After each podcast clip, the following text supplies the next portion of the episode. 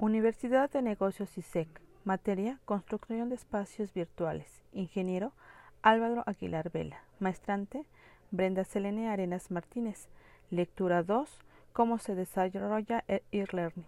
Bueno, uno de los puntos que nos habla esta lectura sobre la población meta, donde van dirigidos los cursos y se detallan las características, como las necesidades, conocimientos previos de los estudiantes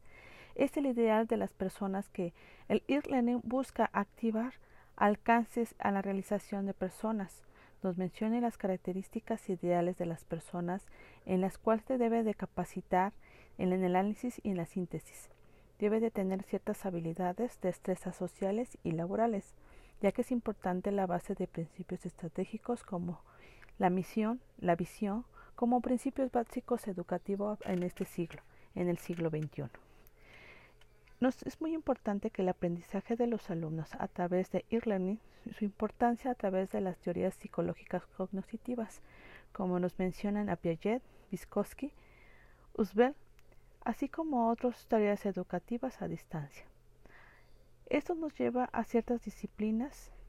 como la neurociencia, la filosofía, entre otras, así como los principios que van a partir de conocimientos previos donde el estudiante aprende lo que ya conoce. Esto es muy importante que, ya que esto fomenta el aprendizaje significativo como contexto personal al individuo. Debe de haber una cierta motivación en el rol de la vida del estudiante. Se debe de motivar y orientar y aprender en cuanto a su motivación a través de motivación didáctica dentro de ciertas actividades así como la retroalimentación por el tutor o por el docente. Fomentar la integración así como ciertos objetivos de estudio donde hay una interacción entre la relación de compañeros y su tutor, ya que nos habla también de una propuesta metodológica donde se realiza a través de documentos ya sea en físico o virtual que debe de llevar contenidos como el desarrollo del tema, la adquisición de competencias, objetivos y contenidos, así como la descripción de actividades y las características como se debe de desarrollar en e-learning hay una importante propuesta metodológica que va a pasos al desarrollo por e-learning. Hay propuestas en formación en los procesos en el cambio y actividades. Uno a través de un marco teórico ético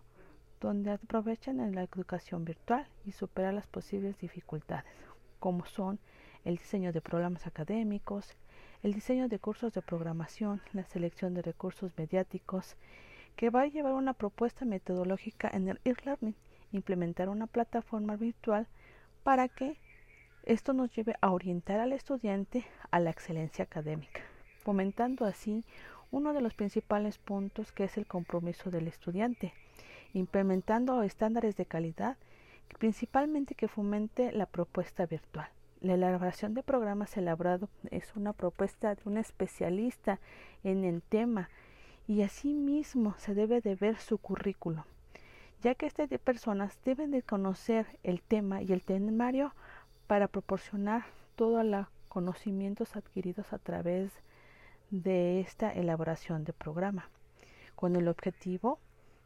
de que debe llevar un objetivo general, uno específico, y ver qué tipo de población va dirigido esta elaboración de programa. Se debe de ver el perfil académico, tanto del docente, así como la duración del programa y el periodo que se va a llevar esta capacitación. Es muy importante conocer también las actividades para el participante. Nos habla no solamente de transmitir los conocimientos, sino deben de ser construidos y apropiados para el alumno. Debe de ser un contenido que conozca y que lo lleve a través de sus conocimientos y debe de ser de varios tipos que nos, que nos conllevan a tipos de cursos virtuales, tareas que pueden ser tareas individuales o tareas grupales, ya que esto puede hacer a través de medios diferentes, a través de las TIC. Esto promoviendo las respuestas tanto congruentes como divergentes para plantear la interacción entre los participantes. Es muy importante que en estos entornos virtuales del aprendizaje el desempeño y o el diseño de un entorno virtual del aprendizaje donde los contenidos deben de llevar el objetivo orientación para alcanzar los contenidos obligatorios y complementarios ya sea individual o grupal. En estos entornos virtuales de aprendizaje son las plataformas virtuales, recibiendo el nombre de Learning Manchester System, que este LMS es un sistema de gestión de aprendizaje, ya que conocemos varios tipos de LMS, donde lo cual nos permite manejar y organizar el proceso de enseñanza-aprendizaje, y hay tres tipos de LMS que nos mencionan, y en los cuales tenemos los comerciales, el desarrollo a medida y el open source, en el cual nos importa también es el desarrollo a medida, que éste se enfoca en el desarrollo de las universidades que cuentan tanto con los recursos humanos como económicos en el desarrollo de sus propios planteamientos y sus formas de requerimientos y perspectivas. Hay diferentes tipos de códigos LMS en el cual nos hay una gran variedad de códigos en el cual nos lleva a que este es conocido como doble, que es un paradigma de constructivista social, ya que es una herramienta al servicio de la enseñanza-aprendizaje virtual, lo importante de la base de la pedagogía y la orientación en proceso. Otro, otro LMS que nos proporciona la literatura es el e que es fácil, ya que es una herramienta que puede usarse en tanto para albergar los contenidos semanales dentro de la plataforma, así como modificar fácilmente los materiales de los cursos que tienen en forma de textos, pueden ser a través de audios, videos, imágenes, ejercicios de autoevaluación. Y ya puede haber una integración de contenidos externos a través de la plataforma. Asimismo, la modificación pedagógica y del titular, donde el titular debe de afianzar la autonomía del estudiante en su forma de proceso enseñanza-aprendizaje, donde debe de fomentar la reflexión, el sentido crítico, la creatividad y la capacidad de generar nuevos conocimientos día a día a través de que el alumno pueda comprender los contenidos que se les está enseñando. Aquí también nos habla sobre la importancia de que debe de tener el perfil, el perfil virtual en el docente. Es importante que el estudiante virtual posea un nivel intelectual en el conocimiento de este tipo de plataforma, por la personalidad socializadora y promover la interacción de los participantes sólidos en los conocimientos educativos sus funciones, debe de haber una retroalimentación oportuna, eficiente y eficaz para el alumno. Definir cuáles son los objetivos que va a llevar, así como los contenidos metodológicos del trabajo y de las actividades que donde se van a desarrollar en ese temario. La planificación de las actividades que se llevará dentro de ese programa de, educación. La interactiva de reflexionar la creatividad de las diferentes actividades la cual es la finalidad de solicitar la autoevaluación, pues debe de ser también un compromiso del estudiante, el diseño del curso donde se busca que el estudiante esté activo, participativo, haya una retroalimentación de trabajos en busca de artículos, publicaciones e investigaciones que esto va a llevar a ampliar sus conocimientos. La importancia de los recursos técnicos necesarios para realizar actividades, para desenvolverse adecuadamente en el curso. El estudiante debe de conocer ciertas actividades y ciertas tecnologías para poder aplicar y también poder dar una buena aprendizaje a través de nuestros dispositivos móviles de comunicación que han llevado a que el docente como el alumno tenga una potencialidad en el manejo de estas herramientas. Bueno, asimismo, esto nos conlleva a la siguiente conclusión, que desde el punto de vista educativo los dispositivos móviles permitirán a los aprendices a pasar con facilidad entre actividades de aprendizaje individuales y colaborativas, a acceder a una enorme cantidad de recursos y herramientas para crear y manejar información en cualquier sitio, moverse de manera flexible en contextos y,